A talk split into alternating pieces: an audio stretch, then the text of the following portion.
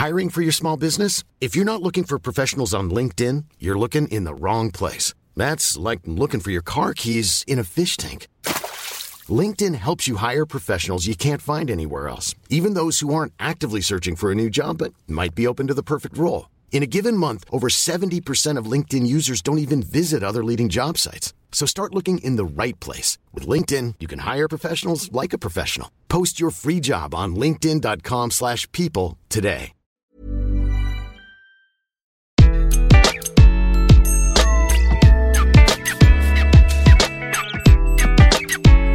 Bonjour, je suis Gaël Châtelain-Berry, bienvenue sur mon podcast Happy Work édition Clubhouse.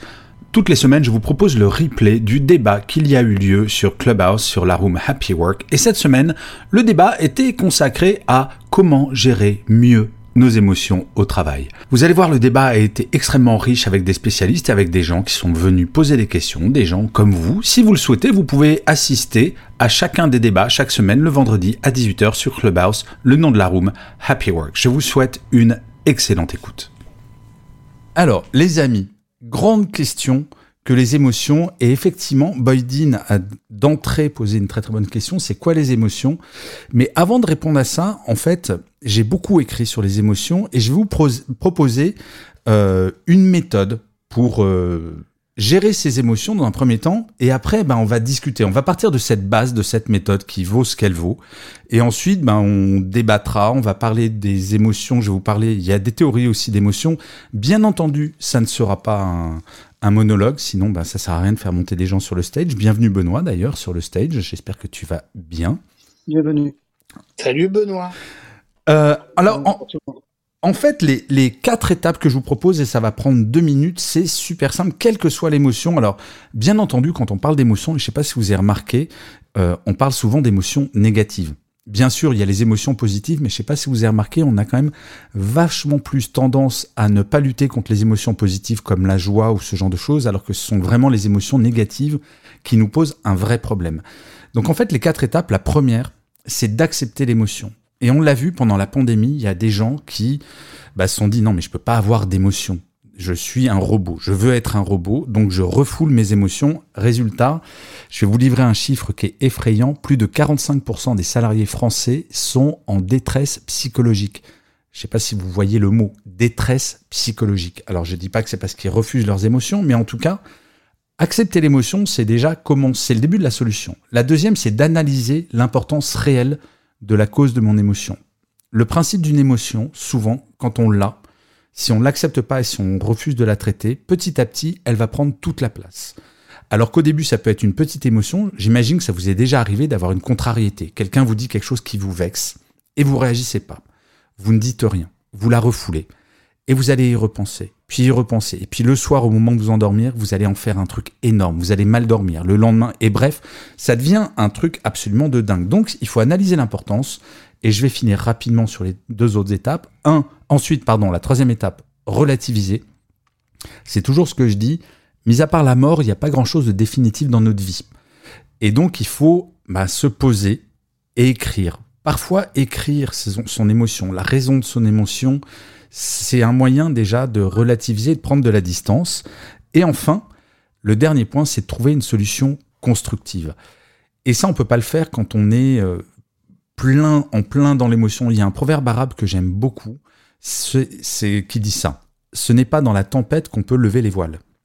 Ce qui veut dire que quand on est en plein dans une émotion, une émotion forte, c'est impossible de la gérer. Euh, salut Shazam, j'espère que tu vas bien. Euh, j'ai envie. Merci. Mais je t'en prie. Euh, j'ai envie de commencer par celui qui m'a l'air d'être le, le, le, plus. pas grande gueule, j'aime pas ce mot-là, mais le plus sujet à de l'émotion et à se à, à s'exprimer de façon émotive, Laurent. Est-ce que je me trompe quand je dis ça? Parce que j'ai l'impression Ah, que toi, tes complètement. Et donc, toi, alors, les quatre étapes que je, je viens de donner, est-ce que ça t'évoque quelque chose? Alors, d'abord, je n'ai absolument. Enfin, je, je- c'est- tu te trompes complètement. Je- vraiment. C'est, alors, c'est, je suis, je pense, le plus calme de, ce- de- du, du stage avec Inès. Ah, excuse-moi, je croyais que dans, dans, quand, avant qu'on commence l'enregistrement, je croyais que tu disais justement que tu étais très sujet aux émotions. J'ai mal compris. Alors, Autant pour moi, non, Laurent. Pas du tout. Non, non, pas du tout. Alors, je suis pas du tout sujet aux émotions parce que je sais très bien gérer mes émotions et ça depuis euh, une bonne dizaine d'années. Donc je, Alors comment tu t'y prends concrètement? Alors tu as très bien défini les choses.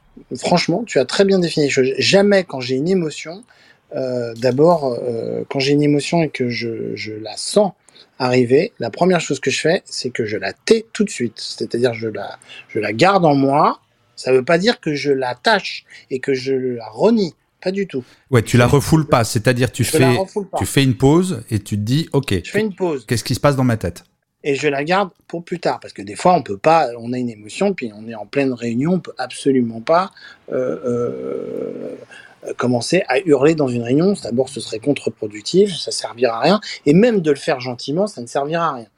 Mais en plus, j'ai tendance à ne jamais faire les choses de quand il y a du monde. J'essaye de faire les choses toujours euh, mano à mano avec la personne avec qui j'ai le différent et qui m'a créé l'émotion. Donc je pense que ça ne regarde pas les autres. Et puis en plus, des fois, je me dis aussi que des fois, les gens ne le font pas forcément exprès. Malheureusement, c'est comme ça.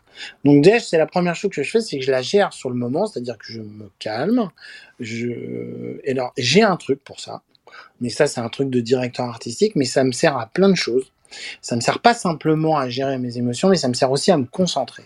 Je dessine. Ouais, c'est vraiment un truc de DA, parce que moi, si je dessine, je te garantis, ça va plus m'énerver qu'autre chose, tellement je suis mauvais. Mais tu dessines quoi Ton émotion ou rien à voir avec Je dessine euh, des visages, euh, des, euh, des plantes, des poissons, enfin peu importe, des animaux, enfin peu importe. Je dessine toujours, parce que je sais que ça me permet de restabiliser ce que je suis, par exemple, euh, typiquement, et ensuite de me calmer et aussi de me reconcentrer parce qu'on est quand même là pour une réunion, en l'occurrence. Voilà. Alors ça, c'est dans le cas d'une réunion. Si on est dans le cas d'une mano-mano, euh, je vais pas le dire tout de suite. Généralement, même en mano-mano, je le dirai pas tout de suite parce que je sais que ça sert à rien. Je vais le faire sous le coup de la colère, je vais le faire sous le coup de l'énervement et de toute manière, euh, euh, d'abord, premièrement, là, peut-être la personne a raison. Ça, c'est possible. Il faut admettre que la personne en face peut avoir raison, même si elle le dit mal, même si elle le dit en vous énervant. Euh, une vérité n'est pas bonne à prendre dans le visage. Et des fois, il faut un petit peu de temps pour redescendre. Donc, je ne suis pas dans, dans un débat et je veux avoir une discussion. Donc, pour avoir une discussion, mais ça, je l'ai appris euh, avec Alexis. Alexis l'a appris aussi. Ça, c'est quelque chose qu'on a appris en franc-maçonnerie on a le droit de parler une fois et quand on parle, il faut parler pour dire quelque chose d'intéressant. Donc, ça sert à rien de répondre tout de suite et de perdre son droit de parole. Donc, j'attends généralement, je redescends. Quand je redescends et que, euh, alors bien évidemment, on peut pas toujours le faire, mais depuis dix ans, on peut dire que j'ai réussi très très bien. Et donc, euh, je, je redescends. Et puis, quand je suis calmé, que j'ai compris réellement ce qu'a voulu me dire la personne, c'est-à-dire que j'ai été chercher derrière derrière la méchanceté, derrière le pic, derrière ce qu'elle avait vraiment envie de me dire. Parce que c'est ça qui est important. Je vais lui, la venir, lui, venir lui dire, voilà, ou tu as raison ou tu as tort, mais la manière dont tu me l'as dit, je n'aime pas. Mais c'est marrant, Laurent, parce que ce que tu fais avec le dessin, c'est un conseil que je donne. Alors, euh, si des gens savent dessiner, ça peut être un moyen, mais effectivement, euh, moi, ça m'est arrivé un certain nombre de fois quand j'étais en entreprise, quand on m'envoie un mail qui m'énerve sévère, bien entendu de pas répondre sur le coup de la colère, mais par contre d'écrire le mail, bah, d'écrire le mail que j'aurais écrit sous le coup de la colère et de ne pas l'envoyer, et par contre de le laisser au calme et de le relire le lendemain. Et en fait, c'est un truc de fou. Si tu, si tu as réagi comme ça, Laurent, c'est que toi aussi, tu as déjà fait cette technique. C'est fou. Comme quand tu le relis le lendemain, tu dis, ah ouais, heureusement que je l'ai pas envoyé. Parce que sur le coup de la colère, nos émotions, elles nous, elles nous font dire un peu n'importe quoi. Ouais, en tout cas, ça grossit le trait et finalement, c'est pas constructif. C'est juste. Euh... aveugle. Ah, mais complètement. Les émotions, ça aveugle, mais c'est exactement ça, Shazam. Les émotions aveuglent. Alors, je fais un tout petit refresh de la room, les amis, parce qu'il y a pas mal de monde qui est arrivé. On parle de la gestion des émotions au travail. Donc, si vous avez des questions ou si vous avez des petits tips comme Laurent vient de faire, n'hésitez surtout pas. Euh, Inès, toi, tu les gères comment tes émotions face à tes... Parce que je rappelle, donc Inès travaille dans le bâtiment. Donc un milieu, sans vouloir donner dans l'archétype un petit peu machiste et parfois un petit peu émotionnel. Comment tu gères ça, toi? C'est totalement machiste, je te corrige. Euh, alors, ce ce qui va être euh, assez paradoxal, un, je suis une vraie éponge émotionnelle. Deux, je reste toujours calme sur chantier. Et trois, il m'arrive de m'énerver. Mais c'est-à-dire que c'est vraiment quand on pousse le bouchon, bouchon très très loin et je n'arrive pas à me maîtriser. Je vous donne un cas de situation. C'est que moi, il m'arrive très souvent, enfin, peu importe mes interlocuteurs, je peux très bien m'entendre avec eux, mais je ne vais pas, si vous voulez, les changer euh, ou changer leur comportement ou euh, lorsqu'ils débarquent, lorsqu'ils sont nouveaux, lorsqu'ils savent pas comment je suis, ou ils connaissent pas la manière dont, dont il faut communiquer avec moi, d'avoir en face de moi quelqu'un qui va me parler au client littéralement. C'est, euh, ça va être du, euh, donc ça va être assez violent, mais pas, pas dans les mots, mais c'est plutôt dans, dans l'expression. Donc moi, ce que je, je fais sur le coup, c'est que je, je, regarde la personne et j'ai toujours un tic avec mes mains. C'est que j'arrive, je, je, compte. Comment, je, je, suis en, train de faire le geste, mais euh, c'est que je ne montre pas, par exemple, ce que je fais avec mes mains, mais par exemple, je, je commence à tapoter ma jambe et je commence à compter. Et du coup, ça me permet justement, en comptant et en écoutant, de, pouvoir, de ne pas pouvoir m'énerver. Et tu arrives à faire les deux en même temps? Parce que généralement, on dit que écouter pendant qu'on se, se raconte quelque chose, c'est pas possible. D'accord. J'arrive à compter en même temps. C'est que je, on peut me parler, je peux faire quelque chose et je peux compter en même temps quelque chose si, si, si, si c'est gestuel. Si on me touche, euh, et enfin, du coup, si, si, moi je fais un geste et que je commence à compter, c'est un réflexe que j'ai eu depuis, depuis que j'ai commencé à travailler euh, sur chantier au final. Euh, et du coup, j'arrive plus ou moins à me dire bon, là, je, je commence à 10 et je descends. Et dans ma tête, c'est je descends. Donc, j'arrive à avoir mon compte. Je suis la personne qui est en train de faire tout son charabia. Et au final, quand je réponds, je réponds de manière très calme. Je réponds une, une fois, deux fois je préviens euh, que euh, soit on communique euh, au même ton que moi, soit je cesse la discussion. Et généralement, quand ça marche pas, et c'est un peu, c'est un peu le, temps de, l'apprentissage, donc pour avoir un peu un, un, même seuil de communication, je pars ou j'arrête la, la, réunion ou ce n'est plus possible de le faire avec moi parce qu'au final, moi je pars avec un gros désavantage, c'est que moi, je ne peux pas travailler euh, dans un, au milieu de gens qui gueulent autour de moi. Ça me fait chier, clairement. Et puis, c'est contre-productif. Et du coup, j'ai toujours une posture plus ou moins calme et ferme. Sauf que intérieurement, je bouillonne.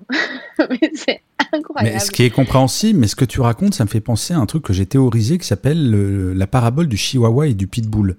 Je sais pas si tu vois un chihuahua comment c'est fait.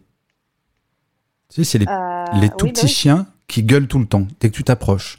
Parce que tu décris, ça me fait penser à ça. Alors qu'un pitbull, ça n'aboie jamais. Et en fait, ce que tu fais, c'est intuitivement, un chihuahua, si tu t'approches de lui, il va aboyer. Là, tu as deux possibilités. Soit tu fais un demi-tour, et le chihuahua, il se dit, putain, je suis super balèze, j'ai fait peur à la grande personne. Soit tu aboies aussi, bah lui, il va aboyer aussi. Soit tu te calmes, tu ne dis rien. Et en fait, au bout de 40 secondes, maximum une minute, le chihuahua s'arrête d'aboyer. Et soit c'est lui qui fait demi-tour, soit il te regarde parce qu'il comprend pas. Et en fait, j'ai l'impression que tu es entouré de chihuahuas en fait sur tes chantiers. Ah mais euh, franchement, euh, un jour je me dis, il faut vraiment que je fasse un film sur comment ça se passe. des chihuahuas avec des corps de pitbull hein, quand même. Hein. Ah ouais, ouais, ouais, non mais c'est Oui, c'est vrai, sur les chantiers, ils peuvent avoir des corps de pitbull, certes. c'est pas faux. Oui. Après, ça va être... Euh, ça va être une posture très. Euh, par exemple, on, m'a déjà sorti. Euh, et ça, je, m'en souviens toujours, en, gueulant euh, Oui, j'ai 30 ans de bouteille, c'est pas toi, une petite nanette qui va m'apprendre mon taf. Enfin, c'est. On m'a sorti des choses plus ou moins violentes parce qu'on me, me décrédibilise par rapport à mon travail.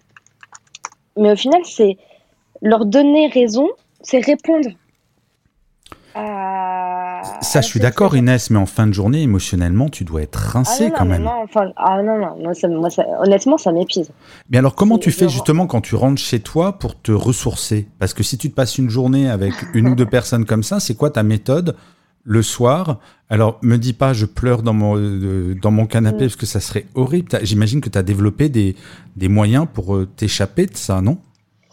Euh, je, Là, quand j'ai le temps, je fais beaucoup de sport j'arrive à, j'arrive à tout extérioriser ou plus ou moins euh, une partie. Parce que bon, quitte à avoir des interlocuteurs violents, autant faire un, sport qui me demande beaucoup d'énergie, donc de la boxe. Mais sinon, en fait, je, je, faisais du yoga, qui est complètement à l'encontre, qui me permet justement de me recentrer. Ou, ou sinon, je suis plutôt plutôt du style, là en y repensant, quand j'arrive pas à avoir une activité qui permet d'extérioriser ça, juste à m'occuper. Je veux avoir l'esprit occupé, je ne veux pas y penser, parce qu'au final, typiquement, je suis, je me retiens beaucoup quand je suis sur le chantier parce que j'ai, il n'y a aucune émotion sur mon visage, je ne montre rien, tout va bien. Euh, sauf que moi, si tu veux, quand je m'énerve, j'ai envie de pleurer. Quand je suis contente, j'ai envie de pleurer. non, mais c'est clair. Mais ce genre de situation. Ce genre de situation, c'est vraiment épuisant parce que de un, tu dois ah gérer les émotions des autres qui sont des émotions intenses, tu dois gérer les tiennes et donc effectivement, quand on rentre chez soi, plutôt que de s'enfermer et rester sur son canapé, le côté se défouler et faire du sport, c'est effectivement un, un très bon moyen pour gérer les émotions négatives qu'on a reçues dans la journée. Donc ça, c'est encore une autre mhm. chose, c'est comment on gère les émotions des autres. Alors, on va souhaiter la bienvenue sur le stage à Jean-François, Sarah et Emra. On va donner la parole aux personnes les uns après les autres, alors sauf euh, ceux qui ont déjà parlé. Inès, si tu veux réintervenir, si jamais il y a quelque chose que tu, euh, tu veux rajouter, tu es bien entendu la bienvenue. Mon Benoît, toi qui es un fidèle de Happy Work, qu'est-ce que tu, nous, tu as à nous dire sur le sujet? Ah, gérer les émotions. Est-ce qu'on gère vraiment ces émotions? On limite, je pense, euh, avec différentes techniques, des moments on arrive peut-être à les gérer, puis des fois, effectivement, il peut y avoir des trop-pleins. Ben, c'est des marqueurs soit de fatigue, soit de, de, de surprise et de non-gestion de, de, de l'événementiel émotionnel que l'on reçoit. Euh, Est-ce que c'est aussi bon de tout le temps gérer, je sais pas trop. En tout cas, euh, euh, moi, je reviens encore une fois à, mon parallèle. J'ai appris à gérer l'émotionnel euh, dans le sport, dans la compétition, parce que ça peut être un, allié et ça peut être un ennemi. trop d'émotions peuvent faire tout simplement déchanter de la réalité et perdre. moi, j'ai fait des sports de, de collectif et j'ai aussi fait des sports euh, euh, à sensation, notamment du surf. Euh, et, puisque j'ai été il y a très longtemps en charge de la sécurité des gens sur des plages qui étaient réputées les plus dangereuses de France, à ce bord. Là, le niveau émotionnel, lorsque tu travailles, il peut être vraiment à des puissances très très intenses, que ça soit ta propre sécurité quand tu vas chercher quelqu'un au large, que ça soit tout simplement l'émotion que tu reçois quand tu portes secours à quelqu'un, parce que là on travaille sur de l'humain, on travaille pas sur du papier. Mais concrètement, comment tu fais alors, Benoît, quand tu es face, par exemple, à quelqu'un que, tu dois sauver? En fait, c'est, je pense qu'on est un peu tous pareils, des gens qui ont connu ce, ce genre d'activité. Tu es en mode robotique. Au moment où tu es dans l'action, ça doit être la répétition, la répétition, la répétition de l'entraînement qui fait que tes gestes sont robotiques pour être le plus précis possible. Mais c'est après donc que tu as un contre-coup d'émotion quand tu analyses. Tout à fait. Et alors comment tu fais à ce moment-là ben moi, je, je, j'avais à ce moment-là, j'avais une technique, c'était d'aller surfer, de me vider la tête dans l'eau. Euh, souvent, c'était le lendemain. J'allais me vider la tête dans l'eau, même si des fois je restais juste sur la sur la planche à regarder le soleil, tu vois, et à regarder un coucher de soleil. Je me remplissais de quelque chose qui me détendait au maximum vraiment qui me détendait, qui n'enlevait pas le stress que j'avais pu avoir d'un point de vue euh, euh, souvenir, mais qui me permettait d'éliminer en fait toutes les toxines de stress que peut engendrer une très forte émotion. Alors ça marche, ça marche pas. Pour certains, ils avaient peut-être un peu de sophro, d'autres, euh, ben, malheureusement, ça pouvait être faire la fête. Et ça, c'est un très mauvais ennemi. Enfin, c'est un ami et un, et un, très bon ennemi quelque part. Euh, beaucoup de gens, malgré tout, euh, dans l'émotionnel, euh, et on le trouve, et tu l'as dit toi-même, hein, euh, dans, dans les métiers de commerciaux, des gens comme ça, tu les vois, c'est des gens qui peuvent être expansifs aussi dans l'après, dans la fête et compagnie. Et en fait, quelque part, c'est c'est une très mauvaise gestion parce que ben, à, à, une problématique émotionnelle qui est peut-être géré sur l'instant, il le gère par une expansion derrière et souvent qui est plutôt soi-disant salvatrice mais qui entraîne d'autres problèmes. Et je me dis, le stress que j'ai vécu dans le négatif, je le positive autrement, tu vois, et ça me permet d'avoir un équilibre mental par rapport à ça. Ça, j'entends, Benoît. T'es es un peu comme Inès. Pour me remplir moi. T'es un peu comme Inès, tu gères, mais c'est un exutoire. Je pense quand même que dans l'émotion, alors c'est vachement important de gérer avec un exutoire quand on a eu une émotion intense. Par contre, je pense pas qu'on puisse faire l'économie de l'introspection, de comprendre qu'est-ce qui a généré cette émotion négative. Ah, bien sûr. Et surtout de se poser la question comment la prochaine fois je fais pour que cette émotion négative soit moins forte. Et cette introspection, elle est parfois très compliquée à faire. Tout, à fait. Euh, par exemple, dans, le domaine des pompiers, puisque je travaille avec eux, hein, des pompiers, des, des, secouristes, il y a un truc qui est une hantise totale. C'est une hantise totale. C'est arriver, porter secours et s'apercevoir que c'est quelqu'un de sa famille. Et là, l'émotion, ah bah oui. elle est plus contrôlable. Là, tu m'étonnes. Mais ça, c'est pas possible. Bien évidemment. Moi, je l'ai fait sur ma mère et j'ai étonné euh, les personnes de, ma, de mon entourage euh, ce jour-là. Euh, je l'ai même amené à l'hôpital et tout ça pour, pour le, elle était tombée sur la tête. Et, et, sur le moment, je suis resté de mort, mais franchement, je me demande comment. Et en fait, ça a été quatre jours après, j'ai pas pu dormir pendant deux jours.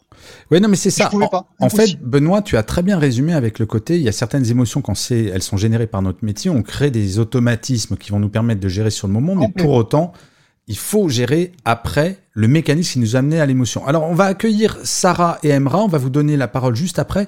Mais sur l'introspection, je sais pas, je connais un petit peu Shazam pour les personnes qui écouteront le replay de cette, de cette room. J'ai le sentiment, Shazam, que toi, l'introspection, c'est un territoire que tu connais. Est-ce que je me trompe? Je suis très étonné. Bonsoir à tous. Euh, merci euh, Gaël. je suis très étonné de cette réflexion. Qu'est-ce qui te laisse inspirer ta, réflexion? Non, mais si je me trompe, dis-le. Comment est-ce que tu gères tes émotions, toi?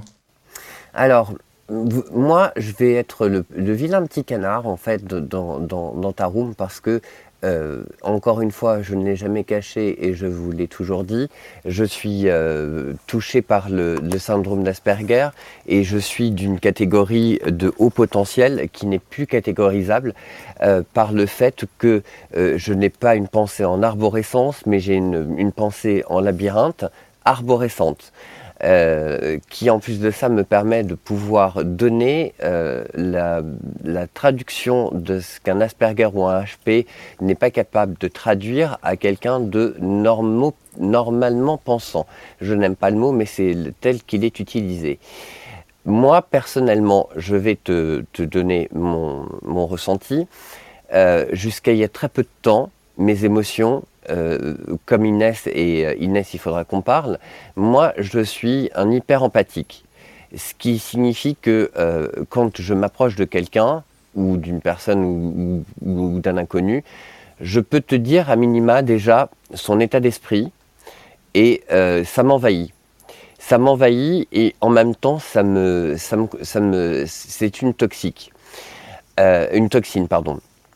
Et aujourd'hui, j'ai réussi à combattre cette hyper, empathie en, en, en, pardon, en répétant la seule et unique chose, je m'aime. Alors, ça va peut-être vous faire rire, mais qu'est-ce qui est plus important pour pouvoir se sauver euh, que d'avoir une seule et même définition qui va te permettre de te calmer et de te recentrer sur toi-même? C'est de penser à toi en te disant des choses positives. Mais complètement. Tu sais, Shazam, c'est quand les émotions négatives, bien souvent, vont tirer les personnes vers le bas parce que ça va toucher à leur amour propre, à leur confiance en eux. Et effectivement, les émotions négatives, mais on l'a très bien entendu dans ce que disait Inès sur ces chantiers. S'il y a des gens qui arrêtent pas de lui dire, non, mais t'es qui, petite bonne femme, pour nous donner des ordres à nous, les mecs, sur les chantiers, mieux vaut être solide sur son amour propre et sa confiance en soi pour pas se faire détruire petit à petit par ce genre de réflexion. Donc, euh, ça fait complètement sens que tu dis, Shazam, sur le côté se rappeler de temps en temps je suis pas complètement nul, je suis pas euh, complètement mauvais, bah c'est et je m'aime. Bah, c'est hyper important, bien sûr. la première, la première pensée qu'il faut avoir le matin quand on se réveille, c'est je me kiffe, je m'aime. J'exagère, hein, je, grossis euh, euh, le trait de façon très volontaire, Gaël, parce que souvent les gens disent que c'est une, une, forme de prétention, mais ça sont des gens qui n'ont peut-être pas vécu comme ce qu'a vécu Inès. Et si tu me permets une dernière, une dernière chose, Inès est une jeune femme dans un milieu d'hommes vous me connaissez maintenant physiquement, vous savez à quoi je ressemble, vous savez que je suis un grand jeune homme, euh, très filiforme. Euh, euh, on peut me dire bonjour madame, bonjour monsieur, enfin ça peut être un petit peu... voilà, c'est mon côté androgyne qui, peut, qui peut perturber les gens. Eh ben, pour acter dans le sens d'Inès, moi j'ai travaillé dans, une société comme Inès, une société patriarcale d'hommes, une paire de couilles sur la table, hein, excuse-moi, mais il n'y a pas d'autre terme. Et je me suis retrouvé un jour face à un commercial euh, qui venait me vendre ses produits. Donc moi j'étais chef de produit en me disant c'est le plus beau, c'est le meilleur, euh, vous signez en bas de la page, on vous les livre dans une semaine. Bonjour, qui êtes-vous? Présentez-vous, excusez-moi. Et là, le mec m'a regardé, il m'a fait euh, Vous devriez peut-être aller faire votre manucure parce que bon, vous n'avez pas très bien compris les, arguments et les avantages de mon produit. Et là, je me suis levé, j'ai regardé, j'ai fait, bah écoutez, vous savez ce que vous allez en faire de votre produit, vous vous le prenez, vous vous le taillez en pointe et vous le mettez là où je pense. Et puis, vous allez envoyer votre directeur commercial, parce que c'est moi qui signe le bon de commande. Et étant donné que vous ne me jugez que sur, mes, euh, sur mon aspect extérieur et non pas sur mes capacités neuronales, bah écoutez, je pense que nous n'avons plus rien à échanger. Donc, euh, sur ces entrefaites, je ne vous raccompagne pas à la sortie, vous connaissez le, le chemin, et surtout, on ne sera pas, euh, auquel cas. Et ça, c'est une vraie méthode d'être dans la réponse immédiate, mais tu peux avoir cette réponse immédiate quand, j'imagine, tu as déjà été confronté à ce genre de comportement et donc Non, bah non, parce que justement, c'est ça, c'est justement ma psyché et ma, ma, ma mécanique euh, de, neuronale euh, qui, qui est capable d'être au, au, tac au tac et d'être toujours en alerte. Parce que comme Inès, on a toujours aussi besoin de se, protéger. Et donc, moi, mon cerveau est toujours en mode veille, mais en mode surveillance à 360 degrés, euh, ce qui parce que je, je n'autorise personne et je n'autorise qu'une seule personne à pouvoir me faire des remarques, et vous la connaissez tous, Mama, mais les autres, je n'accepte ni jugement, ni, ni dégradation de valeur sans que ce soit euh, factuel. Démontre-moi que je suis mauvais, nul, euh, que j'ai fait une erreur. Euh, factuellement, je l'accepte. Mais je, reviens sur ce que tu disais, Shazam. Pour arriver à cette assurance, il faut vraiment avoir confiance en qui on est et, et de ses forces. Et je rajouterais sur ce que tu disais sur l'exercice de se dire tous les jours qu'on s'aime, il y a un exercice qui est tout bête à faire qui est vraiment très simple. Et au début, on a l'air un peu con, pour, euh, pour être franc, mais tous les matins se regarder dans la glace et se faire un compliment, c'est vraiment quelque chose. Mais c'est totalement ça ce que je te disais, euh, Gaël. Le matin, je me regarde je me, dans la glace et je me dis, mais qu'est-ce que je me kiffe? Alors là, c'est un peu. Euh, qu'est-ce que je me kiffe? C'est l'étape d'après. Mais il y a des gens qui se kiffent pas, probablement, dans l'audience.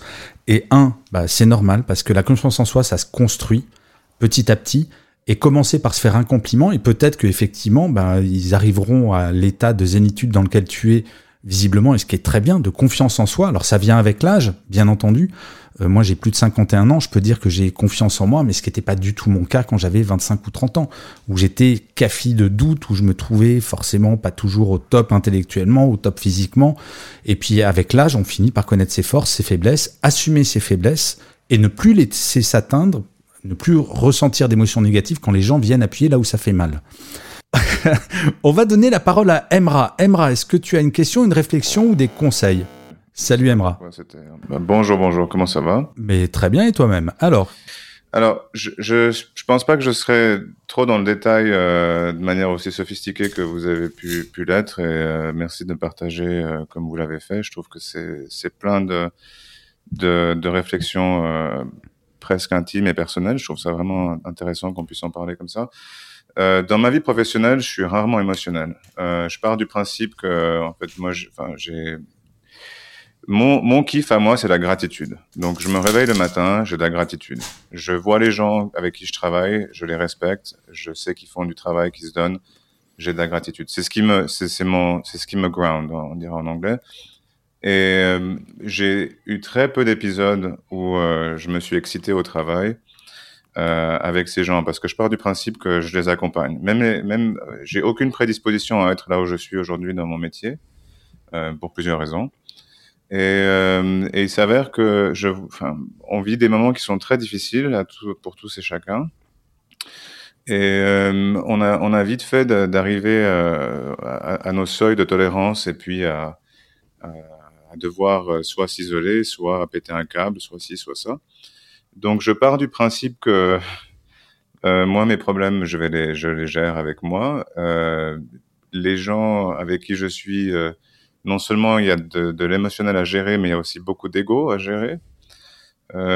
Et du coup, je, je, je, prends un peu de recul et j'essaie de bah, d'aimer ces gens et puis de, de faire partie de, de, leur cursus, de leur carrière, euh, en les accompagnant et en, surtout en essayant de, de comprendre le, les frustrations, en, en essayant de, surtout les comprendre euh, à temps.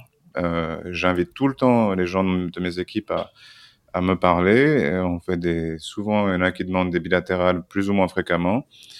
Et, euh, et ça permet déjà de, bien dissoudre les choses qui pourraient euh, monter en puissance chez les gens et créer des, grosses frustrations. On est, on est rarement détruit par les, par des grosses pannes. C'est souvent les petits joints, les petites choses, les trucs qui s'accumulent qui font qu'après, quand on n'est pas attentif, euh, ben on fait des burn-out ou ça va pas. Ce, quel est ton métier, Emra, si c'est pas indiscret?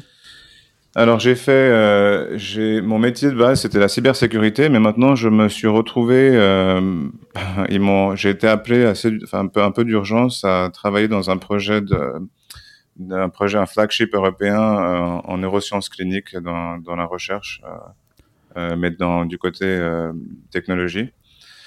Euh, donc, on travaille avec des docteurs, avec des PhD, des postdocs. Enfin, voilà. Donc, c'est. C'est, c'est marrant parce que tu as l'air. Euh, toi, tu prends en fait les émotions, tu gères les émotions des autres en les amenant à prendre de la distance et à relativiser le problème qu'ils ont à gérer. Si j'ai bien compris, c'est c'est euh, c'est pas la fin adaptif. du monde.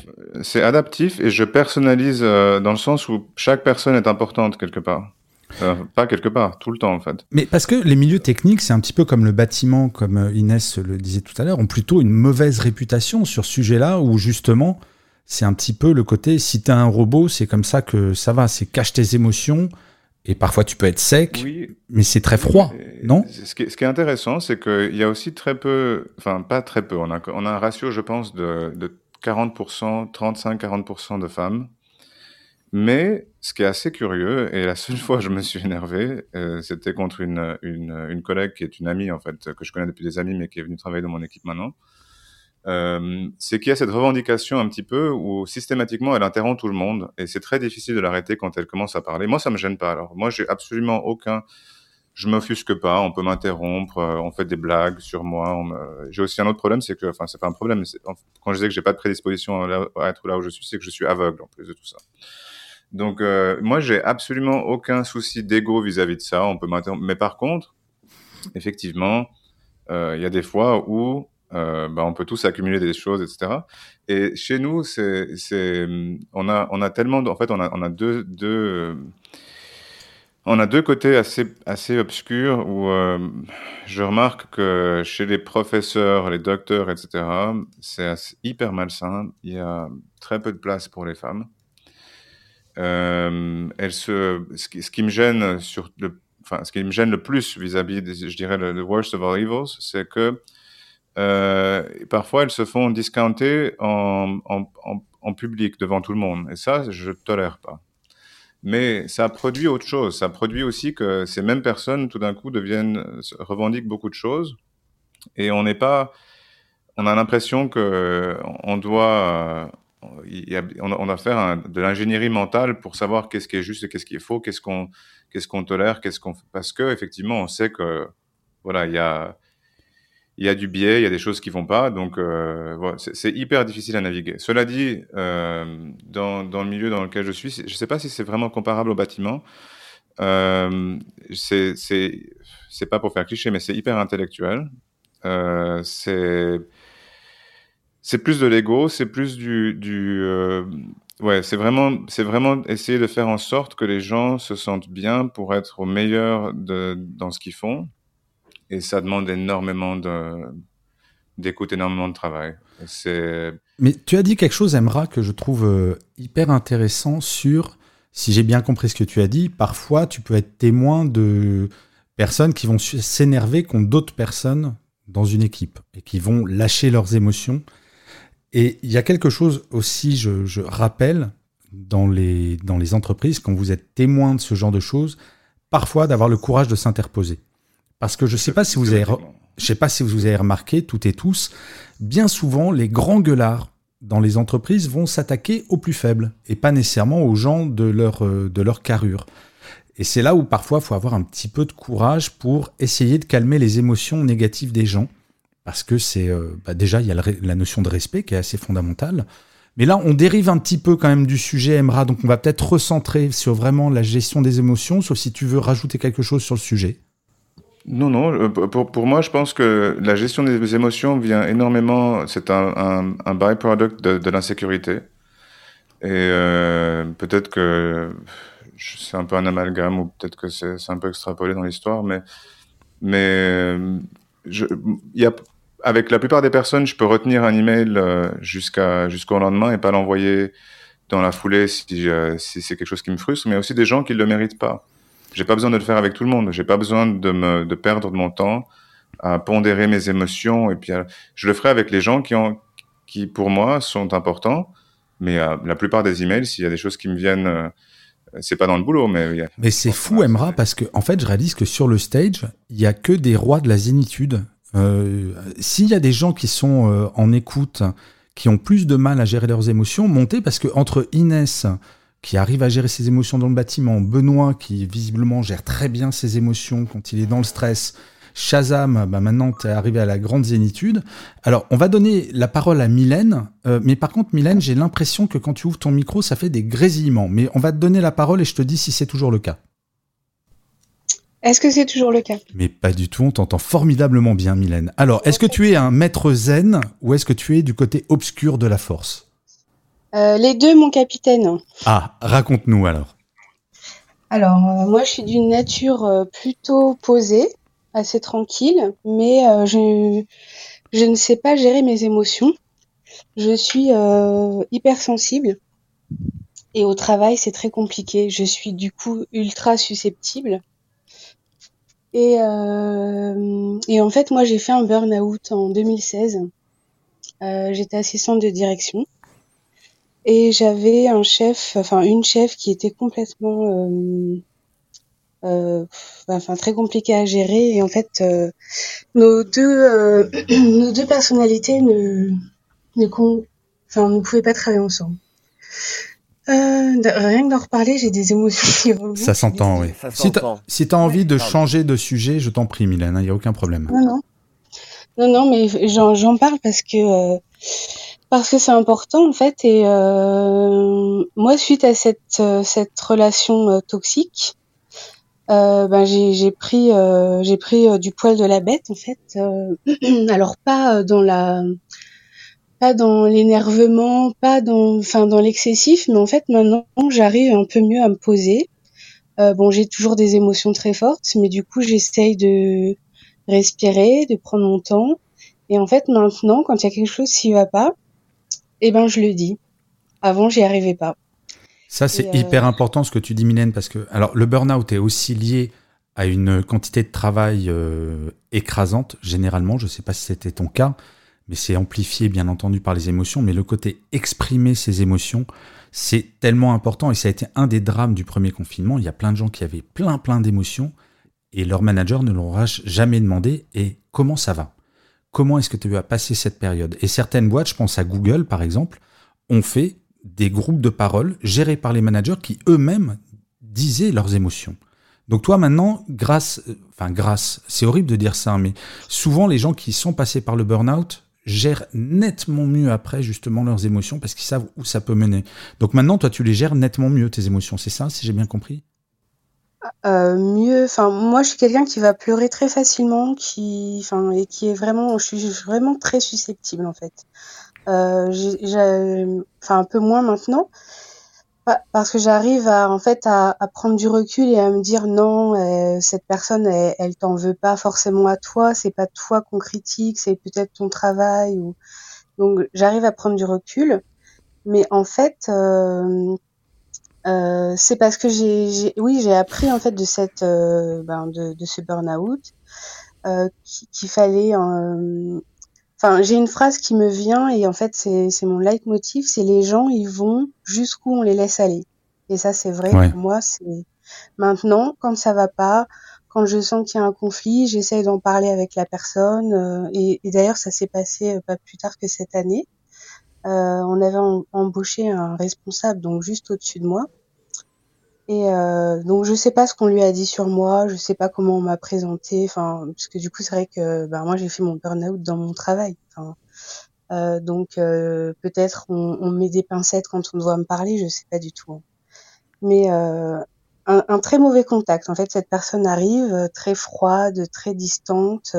donc on est en on est euh, en télétravail et je reçois des mails avec euh, des petites phrases euh, un peu assassines. pourquoi on fait ça J'ai jamais vu ce genre de pratique. Enfin voilà, c'est des, des, petites phrases alors qui me qui me concernent pas directement, mais je me dis c'est bizarre quand même sa façon de, de, parler tout ça. Et puis bon, entre temps, je le croise au, au, travail et je lui dis écoute euh, je pense qu'il faut qu'on se parle. J'ai besoin de te parler, en tout cas. Euh, j'aimerais bien qu'on se voit. Et il me dit euh, oui, ben quand quand j'aurai cinq minutes. Et après, je lui fais non maintenant. Et là, je pense qu'il a été tellement surpris parce que je suis quand même, assez douce, assez tranquille. Je pense qu'il a été tellement surpris que du coup, bah, il a, il a pas eu le choix et il m'a, il m'a pris en entretien. Et là, en fait, j'ai vidé mon sac. J'ai dit, écoute, moi, je suis là pour travailler en bonne intelligence. Euh, pour euh, ben voilà pour essayer de m'améliorer s'il y a des choses qui vont pas mais il faut me le dire correctement me respecter euh. et en fait au début c'était très froid et, et ça a retourné la situation en fait après il, il m'a expliqué que quand quand quand il est arrivé il pensait que j'étais un boulet enfin que j'allais pas pouvoir travailler avec lui correctement et, et, en fait après on a réussi à, à avoir un travail euh, intelligents tous les deux. Quoi. Mais mille merci Mylène d'avoir partagé cet exemple et cette expérience, parce qu'effectivement, trop souvent dans le monde de l'entreprise, on hésite à se confronter aux personnes qui génèrent ces émotions négatives.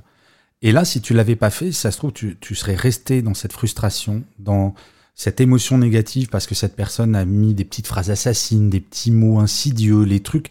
Je vois très bien le genre de mail que tu as dû recevoir. Et un, c'est très courageux d'être allé le voir. Mais ce qui est génial, c'est que ce courage est récompensé. Et mis à part quand on est confronté à des pervers narcissiques, et malheureusement ça peut exister, mais quand on est face à des gens normalement constitués, le fait d'aller les voir hyper calmement comme tu l'as fait en disant non mais je veux parler avec toi, j'exige qu'on parle parce qu'il y a quelque chose qui ne me convient pas. Et parler de ces émotions négatives et de ce qui les a générées, bah, c'est extraordinaire. Donc Mylène, bah, merci pour ce partage d'expérience, c'est juste top. On va revenir ensuite à tous les participants, on va accueillir Nouria. Tout d'abord, bonjour Nouria, comment vas-tu bien? Bonjour, je vais très bien et vous? Oh bah ça s'entend à ta voix, dis donc, mais quelle patate hein, en fin de journée comme ça. Alors dis-nous. Euh, bah, je suis montée déjà parce que tout à l'heure tu disais euh, que tu avais l'impression qu'il y avait que des personnes zen sur le stage et que s'il y avait certains qui se reconnaissaient pas dans cette attitude zen, et eh bah qu'elle monte. Ah donc, toi tu es la, la femme pas zen. Ok, alors faites gaffe, mesdames et messieurs, nous avons donc Nouria sur le stage, la femme pas zen, on s'accroche. Vas-y, dis-nous, pourquoi t'es pas zen alors? Euh, je je sais pas si je devrais dire pas zen parce que de base je suis de nature très joviale avec les gens. Euh, je suis généralement de, bonne humeur. Bah, c'est ce que j'allais dire. En entendant ta voix, on n'a pas l'impression qu'on a Dark Vador en face de nous quand même. non, mais j'ai des incompatibilités avec certaines personnalités qui rapidement me font euh, avoir le sang chaud, si je peux dire ça comme ça. Donc au travail, bah, les gens respectueux, je les, je les respecte. Les gens qui fonctionnent à, l'humilité, comme moi, je, je m'adapte. Mais par contre, si je tombe sur une grande gueule ou si je vois qu'il y a quelqu'un qui n'a pas de mal à, rabaisser les, les, autres ou euh, à, à, mal parler, je rentre tout de suite en confrontation et là, je ne maîtrise pas mes... Ah, et donc tu fais le syndrome du chihuahua qui s'oppose au chihuahua. Mais est-ce que tu as, est-ce que as déjà essayé de faire ce qu'a fait Mylène avec, euh, avec la personne, ce dont on vient de parler, de parler calmement et factuel. Parce que je crois, oui, je précise quand même que ce qui est important quand on parle à une personne qui a généré des émotions négatives, c'est important d'être factuel. Il suffit pas de dire j'aime pas. Il faut dire, voilà, tel mot, telle phrase, voilà ce que ça a évoqué. Toi, toi tu rentres dedans direct, sans parler? Moi, si ça me, me, concerne, typiquement, j'ai eu le cas au travail de quelqu'un qui avait une forte personnalité et qui l'affichait. Euh, moi, typiquement, j'ai une forte personnalité, mais je ne l'affiche pas, pas au travail parce que je trouve que c'est pas adapté. Et quand j'ai remarqué ça autour de moi, comment la personne parlait aux autres, je me suis tout de suite dit, oula, ça va pas passer entre nous. Mais je vais pas confronter cette personne si elle euh, essaie sur moi, je répondrai ce que, ce que j'ai fait à la première occasion. Je lui ai dit, écoute, c'est la dernière fois que tu me parles comme ça. Si, as enfin, si tu te prends pour quelqu'un, dis-toi que je me prends pour la même personne, donc tu vas redescendre. Ça me fait penser, Nouria, ce que tu dis, à la méthode que Inès utilisait. Je sais pas si tu étais déjà dans la room. Inès, si j'ai bien compris, quand tu es confronté à quelqu'un qui t'énerve bien, tu comptes dans ta tête pour justement gérer ton émotion et ne pas laisser exploser alors, tu pourrais réexpliquer à Nouria, parce que c'est peut-être une bonne méthode pour elle. En fait, c'est que c'est pas, je compte pas uniquement dans ma tête. c'est que quand je suis confrontée en même temps à, à quelqu'un qui, qui me titille les émotions, euh, je un réflexe avec les mains et du coup je tapote euh, sur moi, sur la table ou autre, euh, délicatement et en fait je commence à compter dans ma tête pendant qu'il parle, euh, juste le temps de voir euh, où ça en est et moi ça me permet justement de préparer ma réponse ou du moins d'être prête à répondre et d'être prête à, à, à, à répliquer mais sans parler au même, sur le même ton. En fait, Inès, ça me fait penser, il y a quelqu'un qui avait dit à un moment dans une engueulade, c'est toujours important de parler doucement. Est-ce que c'est ce que tu fais, Inès? Toi, tu parles doucement, c'est ça? Ah, Déjà, moi, je parle de base très très bas, donc je ne peux pas parler très haut. Euh, mais oui, je parle toujours très doucement. C'est que, en fait, je parle comme je te parle en ce moment, Gaël. Ouais, donc c'est très doux. ton de voix qui ne va pas changer peu importe la situation. Et toi, Nouria, quand tu quand il y a quelqu'un qui te manque de respect, c'est comment tu fais? C'est tu changes, tu te transformes tel euh, double face en, avec une grosse voix ou pas? Euh, non, c'est je reste sur le même ton. C'est un peu comme Shazam disait tout à l'heure. Moi, j'ai beaucoup de réparties. Donc je cherche pas, je cherche pas trop longtemps mes, mes répliques et je sais tout de suite ce que je peux répondre à quelqu'un lorsqu'il est en train de me manquer de respect, sans tout de suite être dans le ton de la, la, la confrontation la personne comprendra que ça me plaît pas. Je, je veux mettre un point en fait à, à, cette discussion qui qui me plaît pas. Et je le, je le dis de façon très calme et après c'est un silence froid et ça se reproduit plus. Mais, par contre, génial. moi j'ai mon problème, c'est que je prends, je, je, prends le problème des autres comme le mien. C'est-à-dire que si je vois un, chef mal parler à quelqu'un hiérarchiquement euh, en dessous, je, je, je, vais défendre la personne qui n'arrive pas à se défendre. Et là, je vais vraiment être furax en me disant mais comment ça se fait que tu puisses parler à quelqu'un? Alors Nouria, je vais te donner de la philosophie chinoise.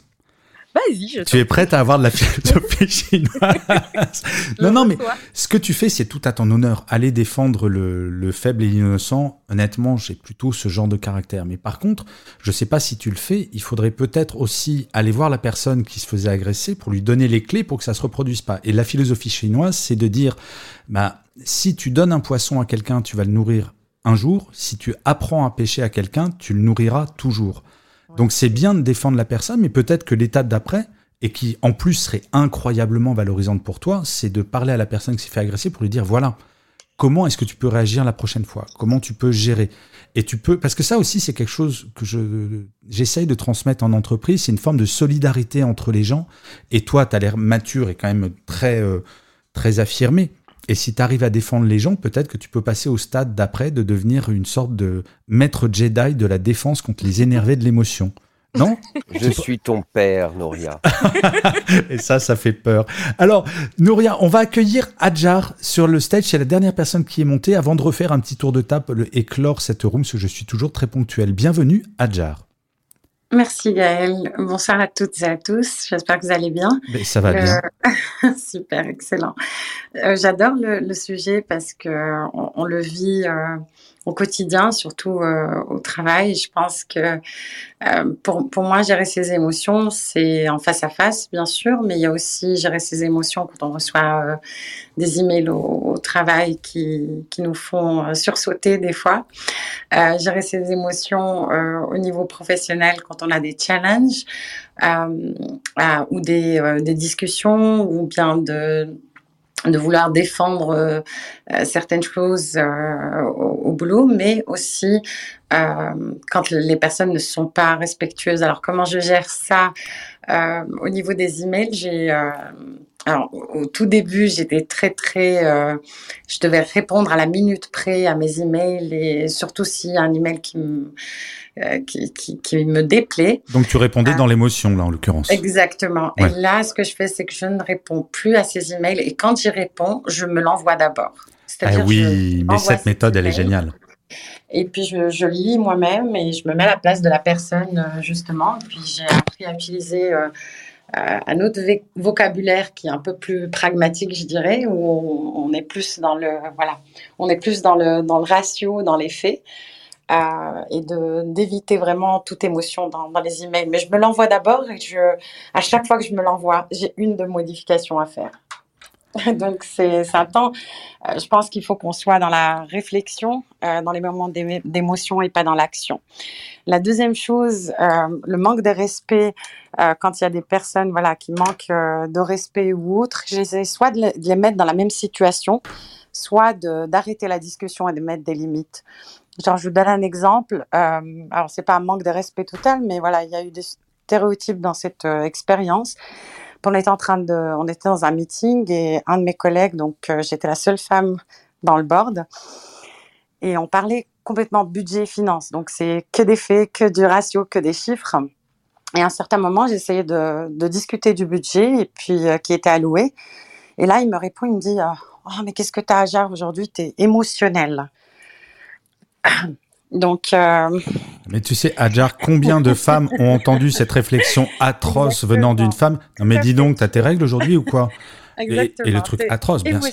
Bah oui, c'est horrible. Alors, j'ai pas répondu sur le champ parce qu'on était dans une, euh, dans une phase où voilà, j'ai évité euh, de répondre sur, le, sur le moment. Euh, mais deux semaines après, on avait le board, donc on a un bi-weekly board, et puis euh, il, y avait une autre discussion, euh, cette fois-ci pas du tout budget, mais plutôt voilà stratégie, produit, etc. Et il a intervenu. Et là, j'ai réagi de, de, la même manière. Je lui ai dit, mais dis donc, X, aujourd'hui, tu es émotionnel. Et là, il m'a, il m'a regardé avec ses grands yeux. Et puis, euh, dans le moment de la pause, il est venu s'excuser pour me dire, mais écoute, Ajar, j'ai pas voulu dire ça euh, il y a deux, semaines en arrière.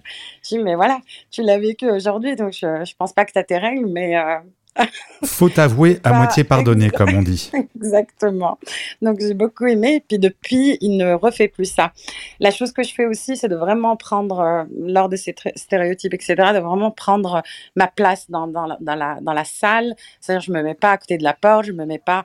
Et puis je fais très attention aussi à, à mon corps enfin, les émotions, c'est pas uniquement la force des mots ou bien l'émotion des mots ou bien euh, le vocabulaire qu'on utilise, mais c'est aussi euh, euh, notre corps, comment, comment on réagit. Donc, j'essaie vraiment de faire, de prêter très attention à ça. Et j'essaie de, d'essayer de mettre mes doigts, les deux ensemble, euh, comme ça, ça me, permet aussi de canaliser mon énergie parce que si ça sursaute chez moi, c'est pas bien. Euh, c'est super intéressant, Adjar, mais il y a quelque chose. Alors, avant de fermer la room, on va refaire un tour de toute la room où chacun et chacune, vous, vous aurez un mot de la fin. Mais il y a quelque chose. Euh, alors, c'était au début de la room, je disais, on allait forcément beaucoup parler d'émotions négatives, mais j'aimerais bien quand même qu'on parle un tout petit peu d'émotions positives et j'aimerais vous livrer euh, ce que dit Barbara Fredrickson, pardon, qui est une psychologue américaine et qui est spécialisée dans la psychologie positive. Alors contrairement à ce qu'on pense, la psychologie positive, c'est pas un truc bisounours où euh, quand on regarde euh, un truc horrible, on se dit non non c'est super chouette, mais c'est de regarder systématiquement le verre à moitié plein. Et une bonne méthode aussi pour lutter contre ces émotions négatives, c'est d'accueillir les émotions positives et de les accueillir pleinement et d'apprendre à regarder ces émotions positives. Et je vais faire un exercice très rapide, je vous promets, c'est pas un tunnel de 5 minutes. Je vais vous montrer qu'avec la pandémie, on peut avoir des émotions positives. Alors en fait, euh, Barbara Fredrickson liste 10 émotions positives. Je vous les liste très rapidement. Il y a la joie, la reconnaissance, la sérénité, l'intérêt, l'espoir, la fierté, l'amusement, l'inspiration, l'admiration et l'amour. Et eh bien si on prend la pandémie, si on prend la joie, vous allez me dire, mais comment est-ce qu'on pourra avoir une émotion positive euh, qu'est la joie avec la pandémie Eh bien écoutez, moi, si je me remets en mai 2020, on nous annonçait un vaccin dans 4 ans. Ben moi je me réjouis, ben, on n'a pas attendu 4 ans. La reconnaissance, on peut être que reconnaissant envers tous les chercheurs qui sont mobilisés mondialement. C'est quand même la première fois que les chercheurs du monde entier se réunissent sur une maladie. Si on avait fait ça sur le sida il y a une vingtaine d'années, peut-être qu'on n'en serait pas là. Donc moi je suis reconnaissant. La sérénité, bah, on commence à avoir le bout du tunnel. L'intérêt, sérieusement, moi je me pose la question, comment nos chercheurs ont fait?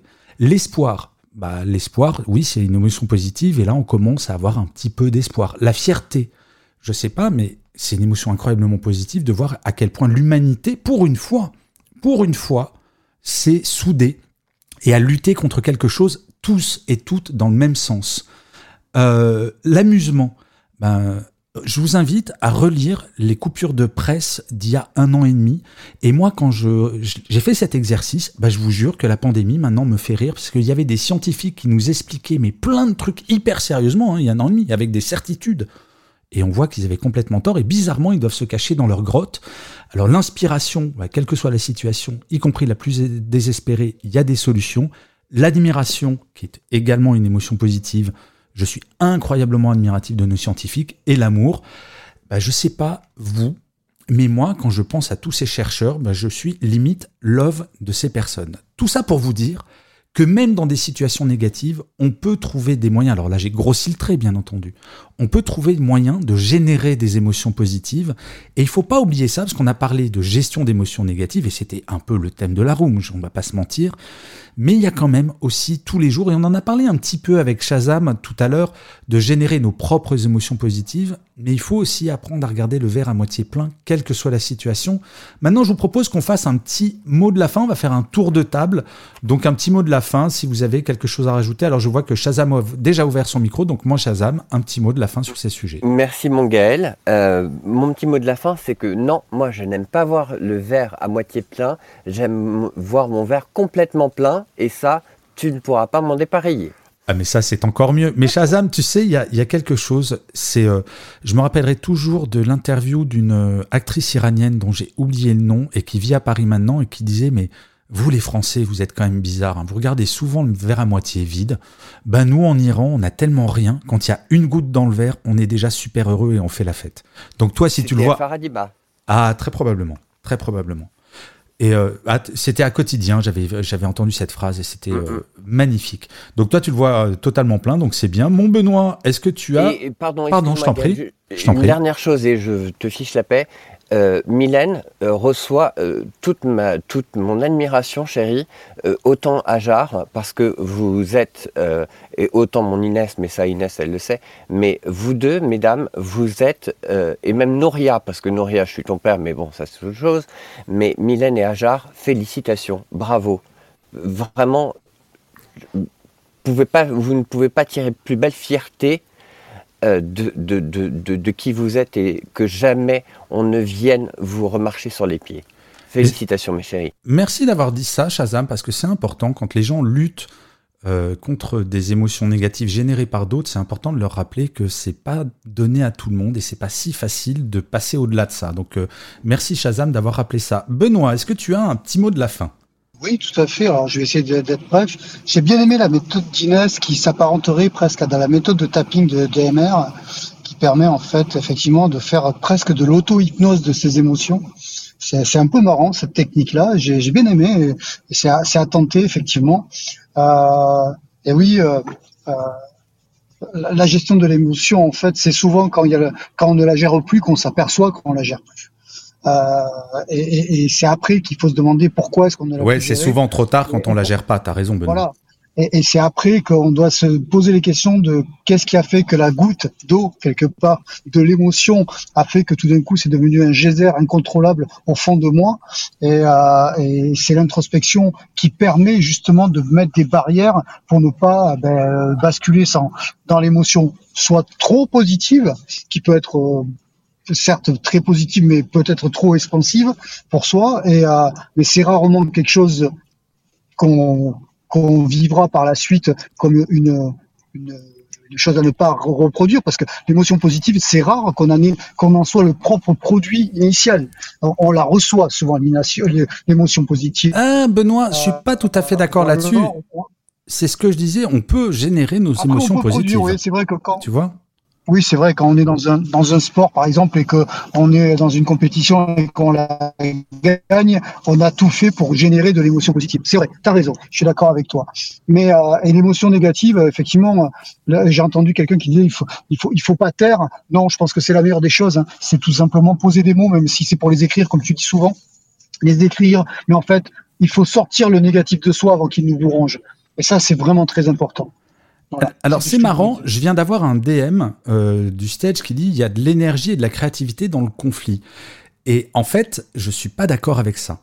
Il y a de l'énergie et de la créativité dans la confrontation des opinions. Dans le conflit, ben, ça devient de chihuahua qui se gueule dessus. Donc c'est, euh, euh, j'imagine Alexis que tu voulais dire le côté confrontation des idées, mais pas conflit. Le conflit, c'est forcément, c'est une guerre, il y en a forcément un vainqueur et quelqu'un qui va être battu, donc il faut que ça soit très posé. Euh, Mylène, ton petit mot de conclusion. Oui, d'abord, euh, merci Shazam. Euh, moi, je, voudrais conclure en apportant une solution à mettre en place pour la gestion des émotions quand il arrive un conflit. C'est la méthode DESC. Je ne sais pas si vous en avez parlé. Non, pas encore. Je t'en prie, vas-y. Donc, la méthode DESC, c'est D-E-S-C. Euh, D pour euh, décrire les faits, voilà ce qui s'est passé, euh, enfin voilà.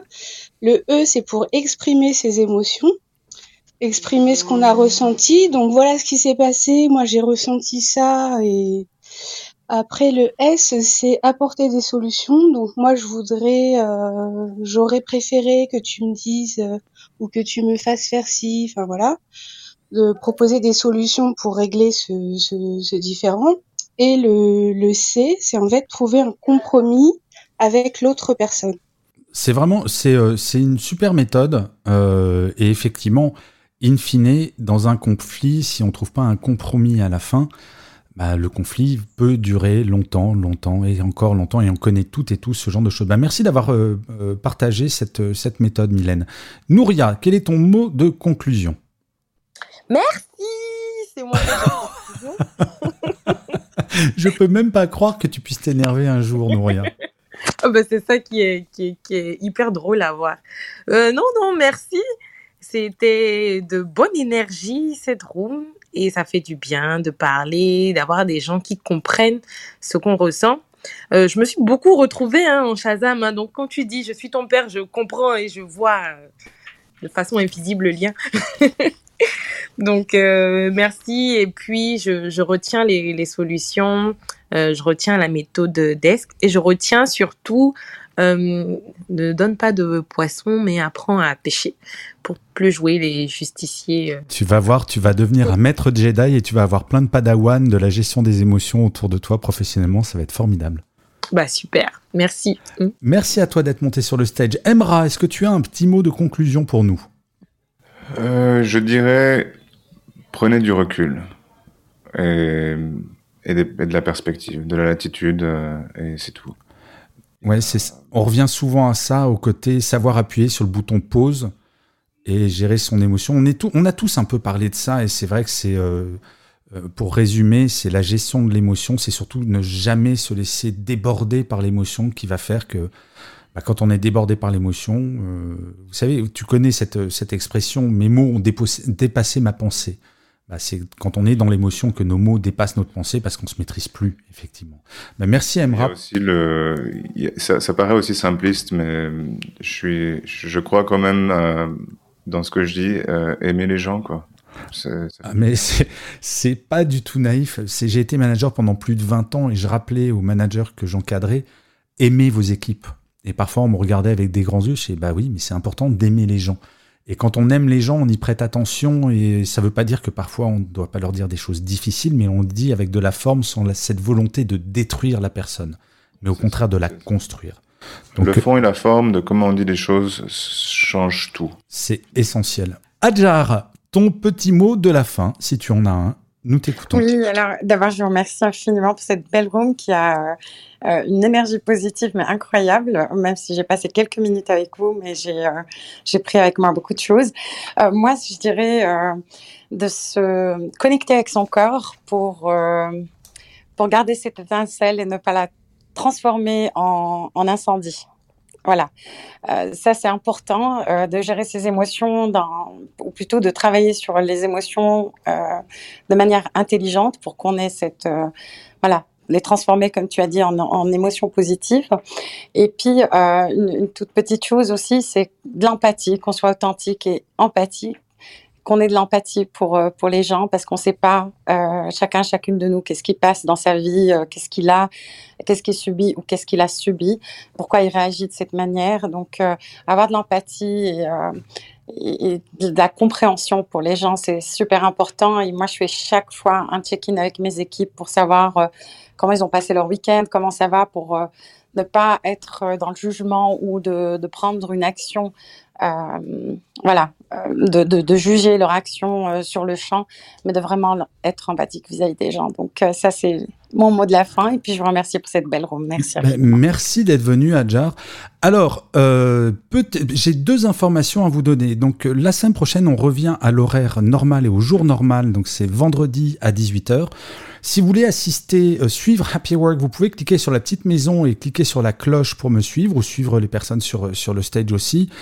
Euh, le thème de la semaine prochaine et les coachs euh, seront de retour parce que là ils sont en train de se dorer la pilule sur des plages un peu partout euh, en France. Donc ils seront de retour la semaine prochaine. Et le thème de la semaine prochaine c'est comment avoir confiance en soi. Alors c'est un peu lié aux émotions mais pas que. Donc comment est-ce qu'on peut travailler la confiance en soi et comment on peut gérer la confiance en soi? Et la développer surtout. Donc c'est vendredi, pas celui, euh, de, c'est pas demain, c'est dans une semaine euh, avec le retour de toute l'équipe des coachs. Les amis, je vous remercie mille fois d'avoir participé à cette room. Je rappelle qu'il y aura un replay de la room qui sera mis en ligne dimanche sur toutes les plateformes de podcast. Donc si vous tapez Happy Work sur Spotify, sur Apple Podcast, sur Deezer, sur euh, Google Podcast, enfin sur toutes les plateformes, vous aurez le replay. Vous pourrez ben, réécouter toutes les choses passionnantes qui ont été dites dites par nos intervenants. Donc ben, je remercie Benoît, Shazam, Mylène, Nouria, Emra, Adjar pour vos interventions et celles qui sont et ceux qui sont déjà partis. Et merci à toute la très nombreuse audience qui était là. Euh, je vous dis, j'espère, à la semaine prochaine. Et d'ici là, j'aime bien finir cette room comme je finis mon podcast à chaque fois. Surtout, plus que jamais, prenez soin de vous, les amis. À très bientôt et bonne fin de journée à vous.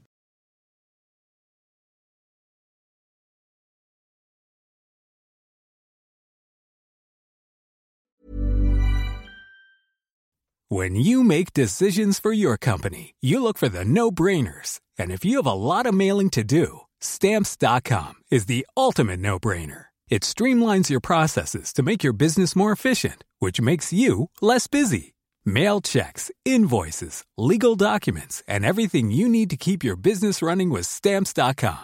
Seamlessly connect with every major marketplace and shopping cart Schedule package pickups and see your cheapest and fastest shipping options from different carriers. With rates up to 89% off USPS and UPS rates. And with the Stamps.com mobile app, you can take care of mailing and shipping wherever you are. Make the same no-brainer decision as over 1 million other businesses with Stamps.com. Sign up with Code PROGRAM for a four-week trial, plus free postage and a free digital scale. No long-term commitments or contracts. That's stamps.com. Code program.